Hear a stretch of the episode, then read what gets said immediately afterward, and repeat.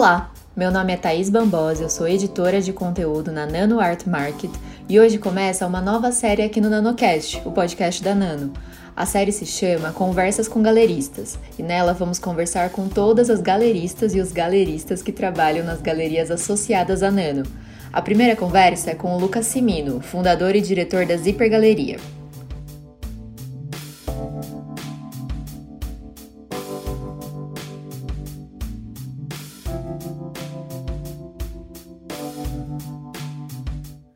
Bom dia, Lucas. Muito obrigada por ter aceitado o nosso convite. É um prazer conversar com você hoje. É, a Zipper estabeleceu-se como uma galeria que tem uma linguagem jovem na cidade. Hoje, a galeria mantém como foco a pluralidade e a abertura aos novos discursos da arte contemporânea. Eu queria que você comentasse um pouco sobre as mudanças da galeria com o passar dos anos e qual é o segredo para manter a essência da Zipper. Vamos lá. Uh, a Zipper abriu em 2010. Uh, a maioria dos nossos artistas, naquela época, quando a gente é, começou a trabalhar, é, eram muito, muito, muito promessas, né? E aí, assim, acaba sendo. Aí você acaba tendo, puta, são só promessas, eu só vou bater na tecla da promessa, porque na teoria é, é, é o que o movimento, né? O que o momento naquele momento pedia. Uh, com o passar do tempo, né, 11 anos depois, eu acho que muitas das uh, promessas, daquelas escolhas que a gente fez, se promoveram, né, não para mais para artistas muito mais entre aspas é, consolidados e influentes. João Castilho, a Flávia, que já estão muito mais inseridos no, no circuito de alguma maneira, tanto institucional quanto no, na questão dos colecionadores. Uh, então, assim, é difícil falar que hoje em dia, 11 anos depois, a galeria é uma galeria de, de jovens artistas. Eu acho que, uh, eu acho que ela já ela é uma galeria também de jovens artistas, mas um pouquinho mais atualmente, porque os anos se passaram, ela está muito mais no meio de carreira, então, sei lá, artistas de 45 anos, é, de 40, 45, 50. Quando a gente começou, eram realmente pessoas de 30, de 20 e pouco. Eu acho que hoje em dia a nossa média já é mais alta porque os artistas foram. É, então a gente tem muitos artistas que começaram com a gente estão com a gente. Então hoje em dia, é, nosso movimento principal é, é trazer novos nomes fortes para, para, o, para o programa da galeria. Uh, então, o último nome que a gente, que a gente adicionou, que entrou né, para o nosso programa, foi o Rodrigo Braga, que é um baita, baita, baita artista. Eu acho que veio muito para fortalecer uh, o projeto. Já também veio uma outra, em contrapartida, uma outra artista super é, com um trabalho novo, que é a Laura Vila Rosa, uh, ainda bastante no começo. Então, eu sempre vou tentando mesclar uh, esse, esse range, né? Porque eu acho que tem dois problemas nessa, nessa afirmação. Uh, o problema é porque se você tem uma galeria de artista jovem, o que acontece se o artista, entre aspas, não é mais jovem? Você tem que tirar ele da galeria? É, aí você puta, não, então não serve mais para mim porque eu só. Então eu acho que é, um, é, é, uma questão de crescer junto. Então a galeria acaba sendo não só a galeria de jovem artistas, mas também de jovem artistas. Então sempre, é, atualmente, a gente sempre tenta fazer esse universo. Legal, a gente tem uma comunicação que eu considero muito mais inclusiva uh, de alguma maneira que as outras, uh, porque a nossa ideia sempre foi desde o começo uh, não vender somente para o banqueiro, entre aspas, e sim para o filho do banqueiro e para a nova geração que está por vir. E eu acho que esse foi um grande ponto quando a gente abriu a galeria, a gente viu uma oportunidade muito grande de ter uma galeria com um porte maior focada na nova geração do colecionismo que estava por vir. E toda a nossa ideia, toda a nossa comunicação foi abrir o mercado e construir um novo mercado e não, uh, entre aspas, bater ou, ou focar no mercado uh, que principalmente a Semino, na época, antiga galeria uh, do meu pai, eh, focava. Sim, é muito interessante poder observar esse processo de amadurecimento dos artistas em conjunto com a galeria. É, e a galeria tem alguns projetos que visam uma aproximação de artistas ainda não inseridos no circuito comercial.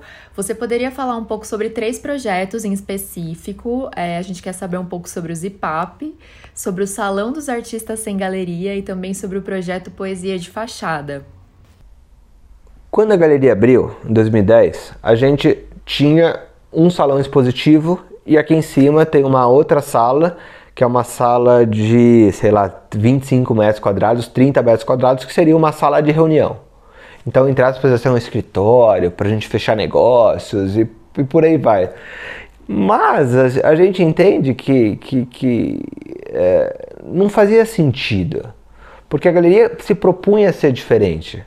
Então, eu, eu, eu tenho a mesma coisa, a sala do chefe é, com uma mesona, etc. Aquilo ali não, não, não, não, não é um muito a galeria. É, assim, é uma outra realidade, não sei, um outro movimento que a gente tenta trazer, uma coisa muito mais natural. Uh, então a gente acabou fazendo o inverso. Então, ao invés de ser uma sala de, de uh, para nós, ele falou, puta, vamos abrir essa sala e vamos ter um, um projeto diferente. É, é, mostrar prioritariamente artistas que a galeria não represente fora do eixo Rio São Paulo. E a gente convidou uh, o Mário Joia, que foi o primeiro coordenador do projeto, e ele começou a convidar artistas fora do eixo Rio-São Paulo, que não eram representados pela galeria, para fazer esses projetos experimentais. Então, esse sempre foi uma maneira, uh, primeiro, da galeria, de alguma maneira, fomentar o mercado uh, e não só mostrar o que a gente tem no programa, e mostrar obras de outros artistas, outras pesquisas que às vezes não faz sentido no programa da galeria, mas como exposição, como projeto faz sentido. Porque a galeria, o artista tem que ter fit com a galeria. É, tem muitos artistas que eu acho sensacional, uh, mas que eu não consigo, uh, que não se encaixaria no programa da galeria. É, e não é porque o artista é ruim ou porque ele é bom, é simplesmente porque uh, a galeria tem o seu, o, a, sua alma, e eu acho que tem um pouco desse fit é, é, intelectual, estético, de pesquisa e por aí vai. Uh, depois disso, a gente falou com o Celso Fioravante. Falou, Celso, uh, sempre gostei do Abre Alas da Gentil Carioca, acho que é um projeto muito legal e de alguma maneira tinha o Abre Aulas Paulista, que era o, o Salão dos Artistas em Galeria do Celso. E na época ele fazia na Casa do Chiclete. Uh, e eu falei, porra, Celso, por que, que você não faz aqui também? Uh, e aí a gente convidou isso, a, acho que foi 2013, 2014, o primeiro salão.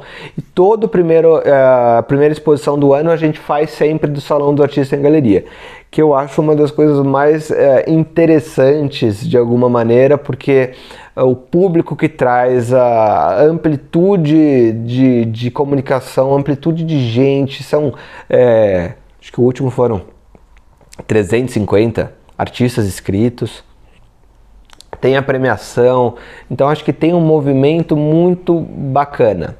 Uh, terceiro ponto, a poesia de fachada.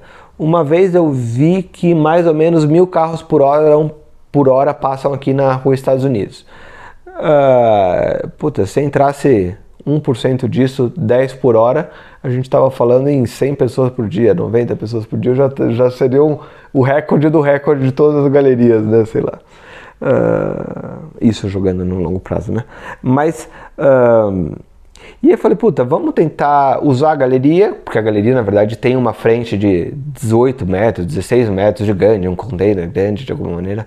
Uh, então, quando a gente pensa nisso, puta, vamos tentar fazer alguma coisa para, de alguma maneira, impactar, questionar, uh, gerar. E aí a gente convidou uh, alguns escritores, e aí chama Poesia de Fachada, esse projeto onde na fachada da galeria uh, tem um quadrado de concreto de mais ou menos 3 por 3 e a gente faz uma poesia visual lá. Uh, a gente já pensou usar no, já fez até no passado no própria uh, telha, né? Que, que, na verdade a fachada da galeria é uma telha uh, que ficou legal também, mas tem o problema do ondulado. Então a gente falou, puta, vamos usar esse plotter. Eu acho que ele tem a questão do texto que é pouco explorado de alguma maneira, essa questão do poema visual. eu acho que ele faz sentido e a gente está tá, tá começando. Esse é um projeto mais novo, começou ano passado incrível esse projeto de levar um pouco da galeria para a rua, né, para quem está de passagem. É, são projetos muito significativos mesmo. E Lucas, como funciona o projeto Zipper Open?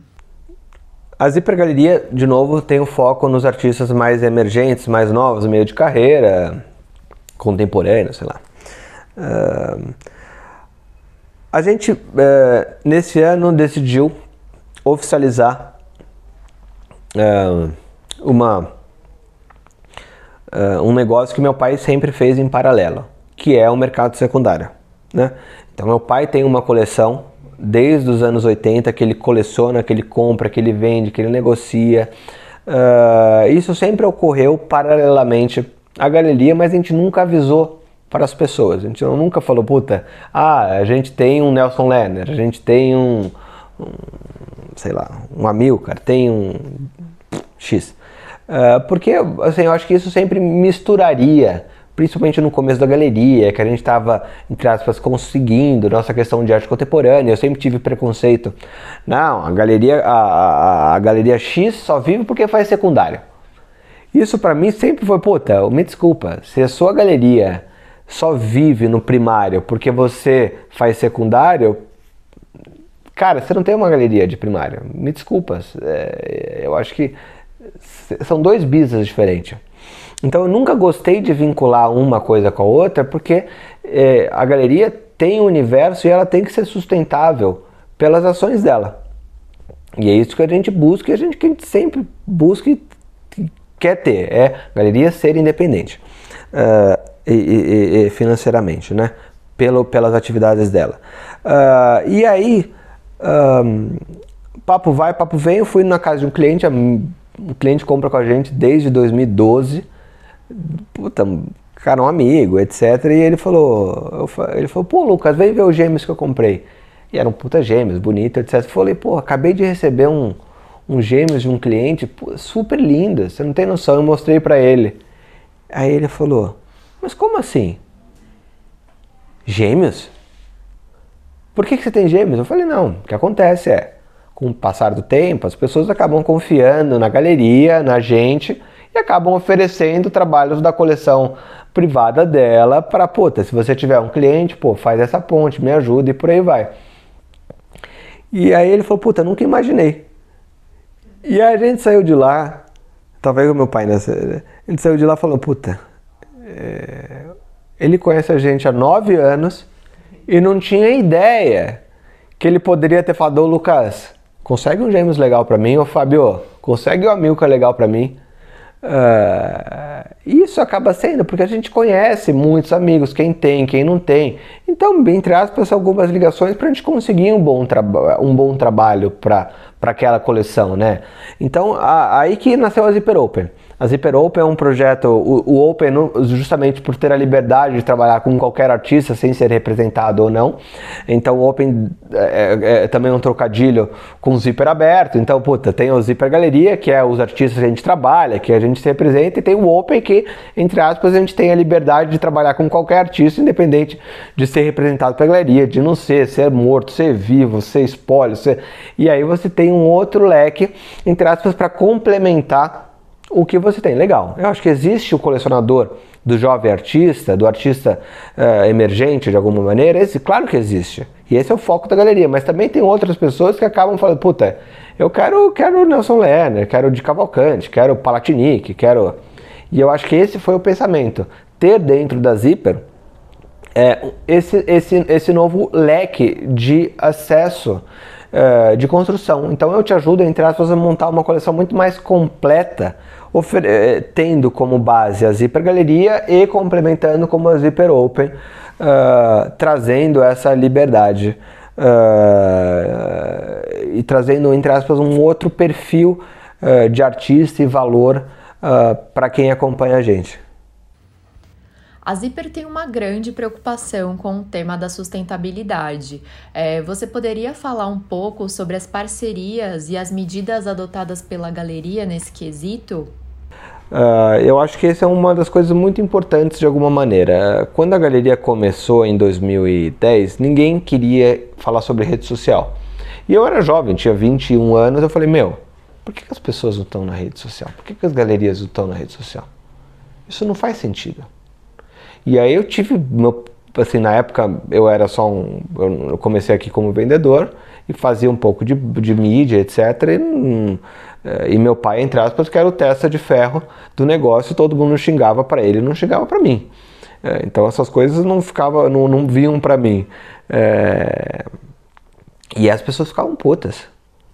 Porra, postando minhas obras no Facebook. Que que é isso? Isso está errado, isso, isso, isso não é certo. Facebook não é rede de arte. Rede de arte é ligar pro, pro banqueiro lá e mandar o catálogo.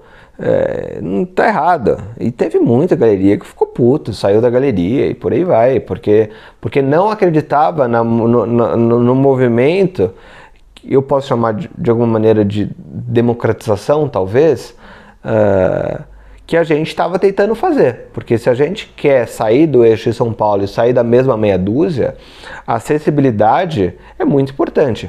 Independentemente da gente comprar ou não, não é, eu volto a falar e esse é o meu lema. Eu não tô legal, vender vai vender.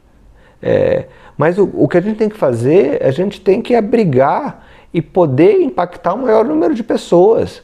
Porque se a gente tem todo esse esforço de pagar um baita aluguel na rua dos Estados Unidos, de produzir um 20, quase 20 e poucas exposições por ano, para 10 pessoas saberem, me desculpa, não faz sentido nenhum. É, então eu, eu, tenho uma obrigação, eu me coloco uma obrigação, eu, meu, o cara que está no Amazonas, por mais que não colecione, mas puta, ele gosta, ele quer acompanhar, quer saber, ele tem que saber o que eu estou fazendo. Ou melhor, eu tenho que dar a maneira, a possibilidade dele chegar uh, onde eu estou fazendo. E eu acho que esse movimento da questão da sustentabilidade, ele vai ser exatamente igual o das redes sociais. Uh, e eu acho que você tem uh, atualmente ninguém olhando para isso, justamente porque são uma geração mais velha. E me desculpa, meu pai não está preocupado em reciclar é, da mesma maneira que eu sou freak, de jogar remédio fora e de pegar o blister, uh, levar na farmácia e pegar o plástico e mandar reciclar. Me desculpa, não vai fazer isso. É, é, então eu, eu, falei legal, então eu quero fazer um movimento bacana na galeria. Fiz uma parceria, primeiro veículo de arte a fazer uma parceria com a SOS Mata Atlântica para uh, ah, neutralizar todo o carbono emitido pela galeria. Uh, tem maneiras de você calcular isso pela quantidade do transporte que você faz, transporte aéreo, frete, por aí vai. Segundo passo, é, compramos, reciclamos toda, fizemos uma parceria com uma cooperativa de Mauá, então todo o lixo de plástico que a gente faz, que a gente emite, a gente distribui para essa cooperativa uh, e também a gente trabalha com uh, que eles chamam de uh, coleta circular. Então, por exemplo, eh, eu vou para casa do cliente, o plástico que eu levo eu trago de volta, porque eu não sei se ele vai jogar o plástico para reciclar. Então, eu, logística reversa. Então, o que eu faço é isso, puta, levei para casa, pego o papel, trago de volta, daqui eu destino ele corretamente. E além de tudo, a gente fez uma parceria com o Eu Reciclo, uh, que trabalha com diversas empresas e, e, marcas, etc., que você compra um crédito. Então, se você emite é, uma tonelada de carbono, uma tonelada de plástico por ano, eu comprei um, um crédito de duas toneladas de reciclagem. Então, eu garanto para o ecossistema que eu estou dobrando a reciclagem de plástico. E por que, que você vai fazer? Porque, qual a lógica de comprar um plástico? Qual a lógica de comprar um crédito? Porque quando você compra um crédito, esse dinheiro desse crédito, ele ajuda a cooperativa a ganhar esse dinheiro do crédito. Então, além do plástico que ela está reciclando, que ela vai ganhar esse dinheiro, é, quem compra esse crédito ajuda a cooperativa a melhorar a máquina, a pagar melhor os funcionários. Então você acaba é, ajudando a aumentar a produtividade desses lugares. Energia solar.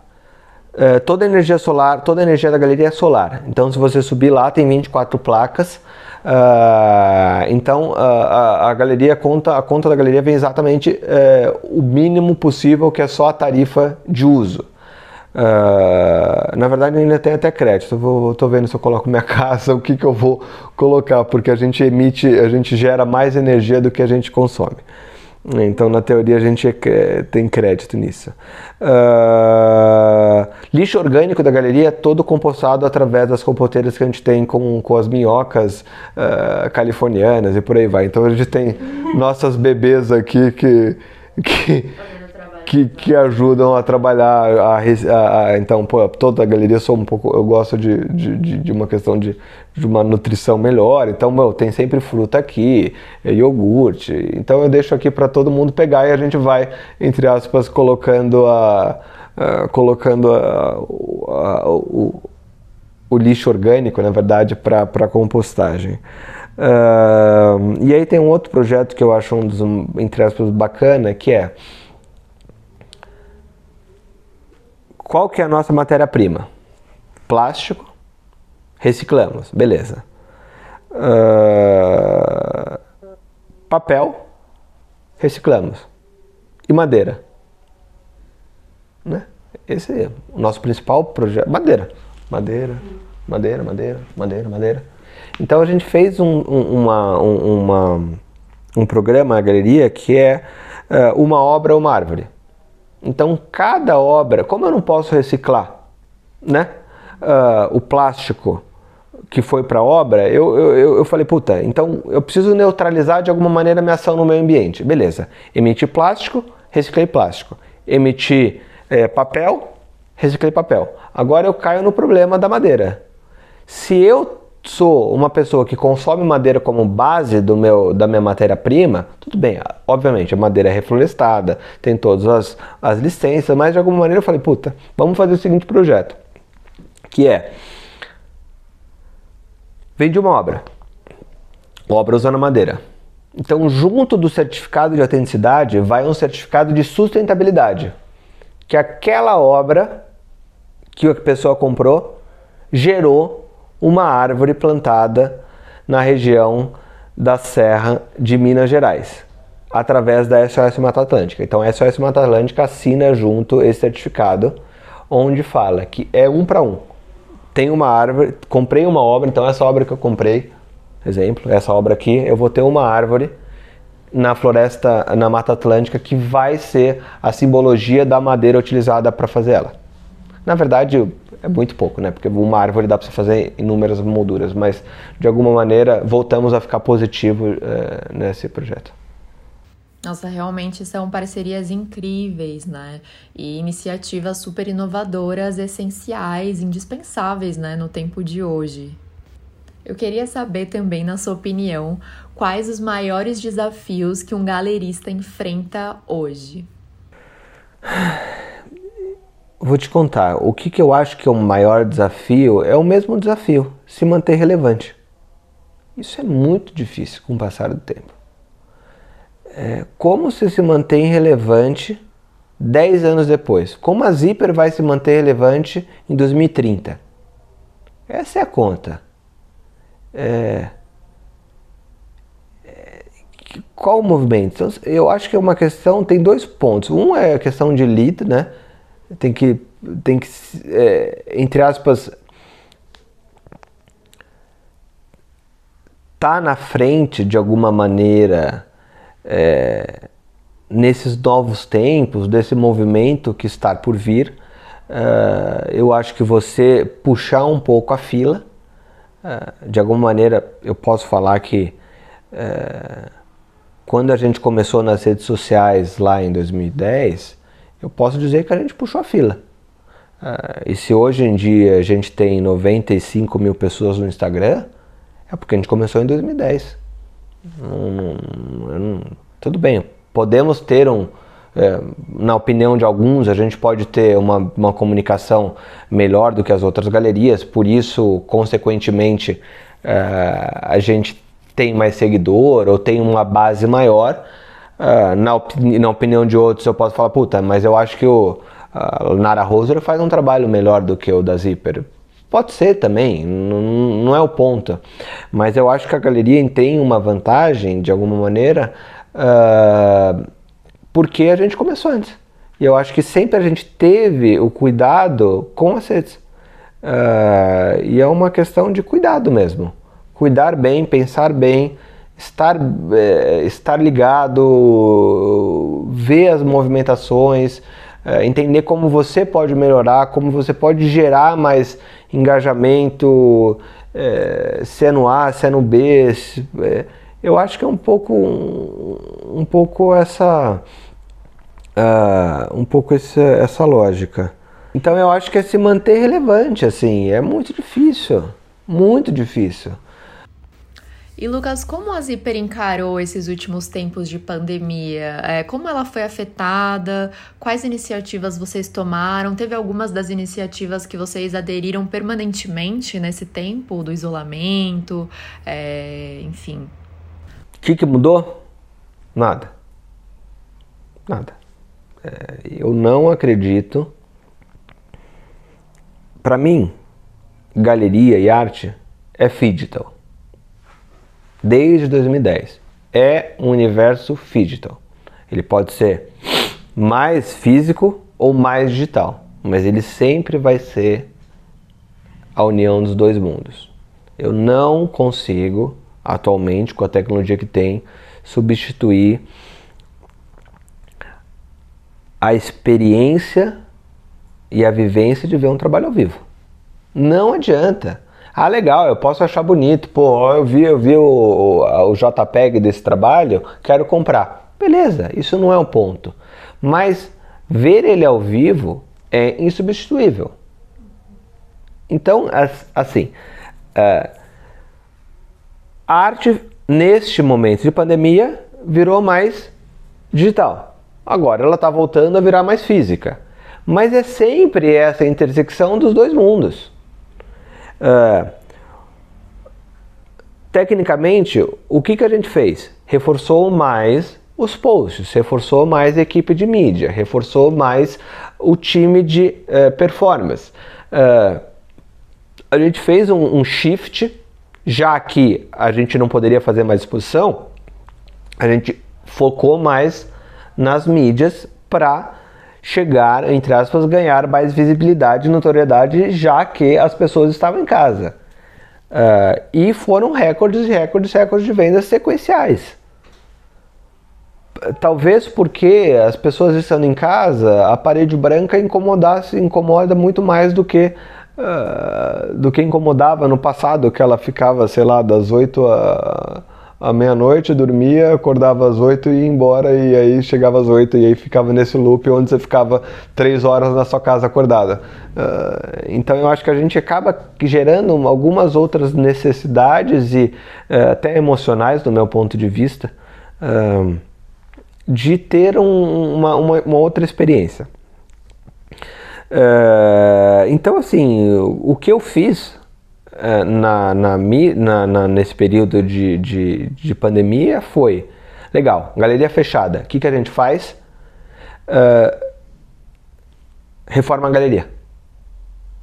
Muda piso, muda logo, muda trainel, muda fachada, muda entrada. Porque uh, coisas que não dá para fazer. Você não pode ficar duas semanas, um mês sem recepção num dia normal. Eu não posso tirar, refazer todo o piso da galeria. Então a gente fez o trabalho inverso. Se todo mundo está se matando para contratar nego de mídia para fazer post que ninguém tinha, eu falei, meu, me desculpa.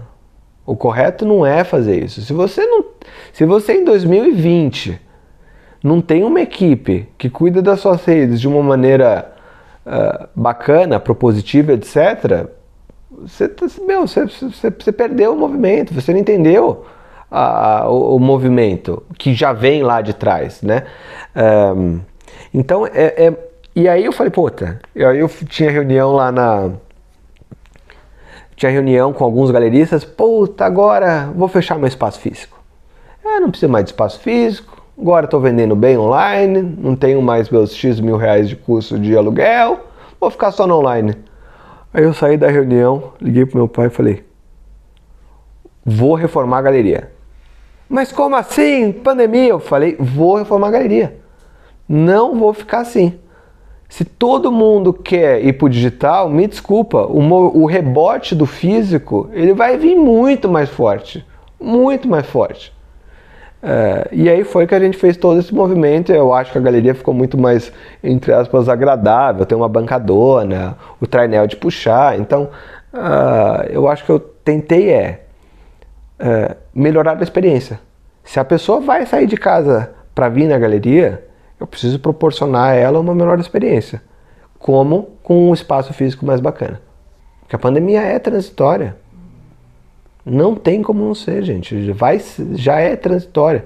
Até a volta, tem a Delta, a Alfa e por aí vai. Mas uma hora isso vai acabar, a ciência vence. Muito legal essa intimidade da Zipper com o universo digital, né? Ela não teve que, que correr atrás dessas iniciativas do online para poder se manter ativa na pandemia.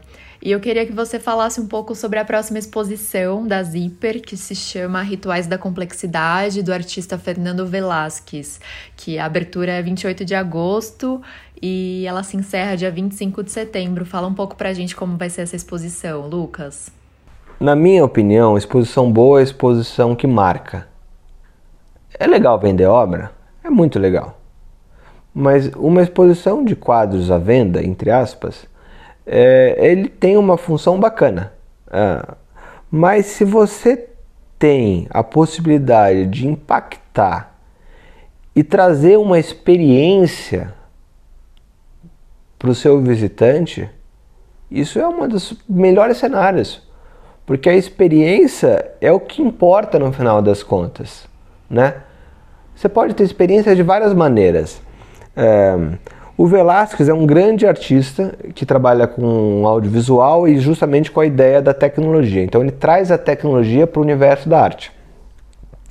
E o que ele fez é muito, muito interessante, né?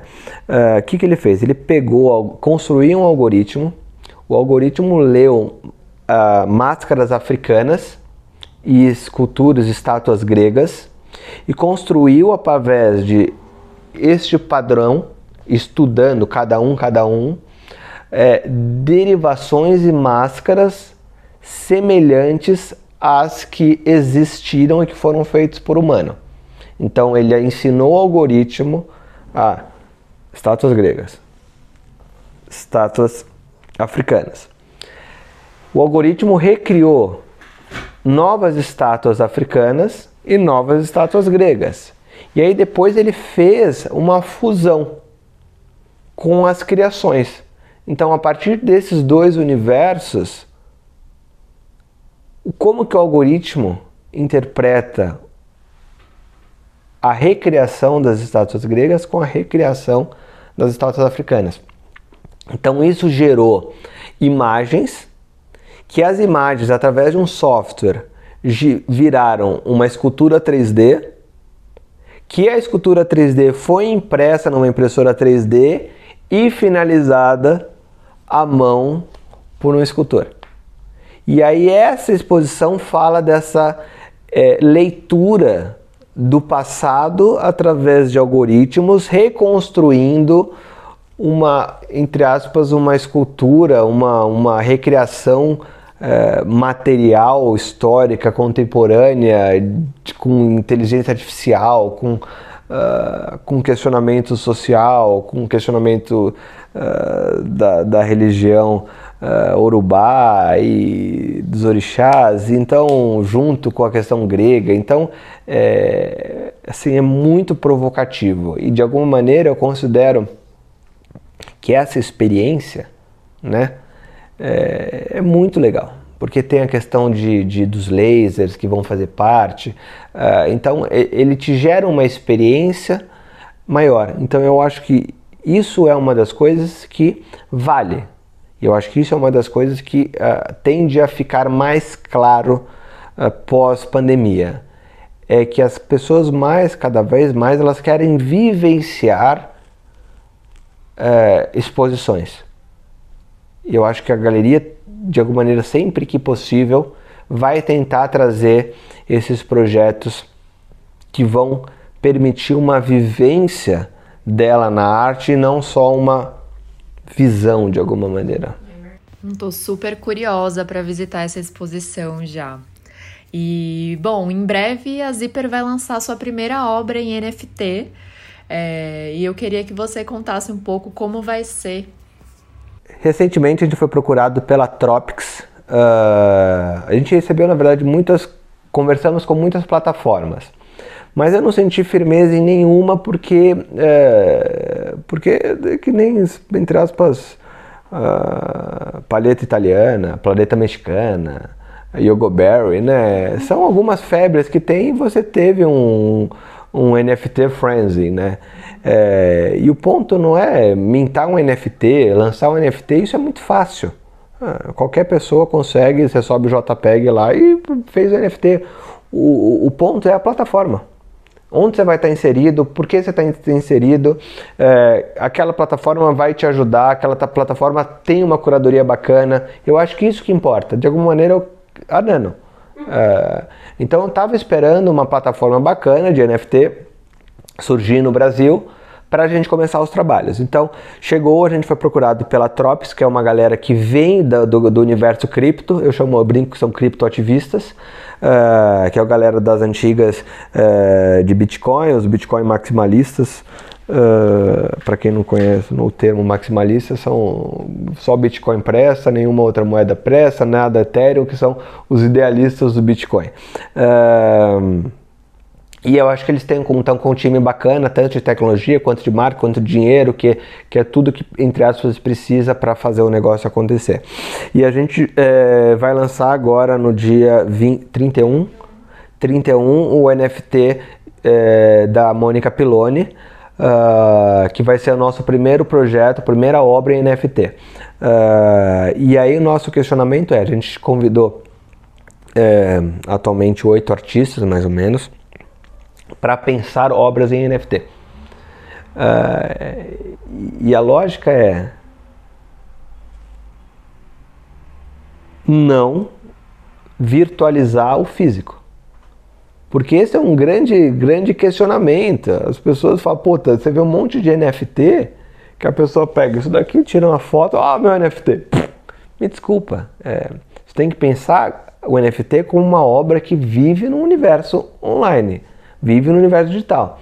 Então o questionamento é, sempre foi a provocação para os artistas para produzir trabalhos que façam sentido nascer e, entre aspas, morrer no digital. Legal, você pode ter uma ponte com o físico, com maneira de você criar uma interlocução dos dois mundos. Perfeito, digital, bacana. Um complementa o outro, um gera é, história para o outro, mas de alguma maneira o que foi criado em NFT ele tem que existir e acontecer e trazer novas possibilidades, novas aberturas do trabalho que o físico não pode explorar. Então, a Sucubus, né? Uh, Sucubus da Mônica Piloni é justamente isso. Ela fez um vídeo 3D em loop infinito que te gera um questionamento sobre o corpo feminino, sobre a máscara, um dominatrix. E aquilo ali, fisicamente, não poderia acontecer, porque a tinta nunca poderia escorrer. Ou você veria ela clara, com a cor de pele, ou toda preta. Então, quando você faz esse, esse, essa fusão e esse, entre aspas, esse processo, você gera uma seguinte, uma segunda camada de interpretação do trabalho. E eu acho que esse que é o ponto principal que o NFT vai te dar. Legal, você tem a sua obra física, mas como você pode gerar um novo segmento de trabalho que dê vida ou que dê movimento ao físico? E eu acho que esse trabalho, que esse é a grande dificuldade que as pessoas têm que explorar através do NFT. Não a digitalização do físico, e sim a, a construção de um novo caminho, de uma nova uh, pensamento que existe no online. E eu acho que nessa por aí, aí se encaixa muito com o que a gente vem pensando e que a gente sempre pensa na galeria, que é a questão do digital. E sempre é uma, uma, uma dificuldade para todos. Todas as galerias sabem como é complicado vender vídeo, como vender é, trabalhos digitais, né, de alguma maneira. Eu acho que o NFT ele pode vir a popularizar a questão de você comprar sem uma referência física, o que ainda é muito estranho para a maioria das pessoas. Mas, entre aspas, para uma pessoa de 15 anos, 18 anos que tem uh, um skin de uma arminha no Counter-Strike, é, para ela pagar 100 reais na arma e aquilo ali só vai existir no jogo, aquilo ali é uma, uma das coisas mais normais que tem. É, mas, entre aspas, no videoarte, é, aquilo ali pode parecer um pouco estranho. Mas, na teoria, é, são dois universos que só vivem no físico. Desculpa, só vivem no digital e não no físico. Uh, e eu acho que é mais ou menos isso. E aí isso tende a, a, a, Em breve a gente vai ter também dentro no, no, lá na galeria, né, no site da galeria, um campo de NFT. Da mesma maneira que tem, você tem obras, artistas, etc., vai ter um campo de NFT onde vão ter todos os NFTs uh, ah, produzidos pelos nossos artistas. Legal, muito obrigada, Lucas, pela conversa. Muito obrigada a vocês que estão nos ouvindo. A gente fica por aqui. Esse é o primeiro episódio da nossa nova série. Aguardem as próximas entrevistas com os próximos galeristas. Até mais e não se esqueçam de nos seguir nas redes sociais: Instagram, Facebook, LinkedIn, Twitter, YouTube. Estamos lá produzindo muito conteúdo legal para vocês. Até mais.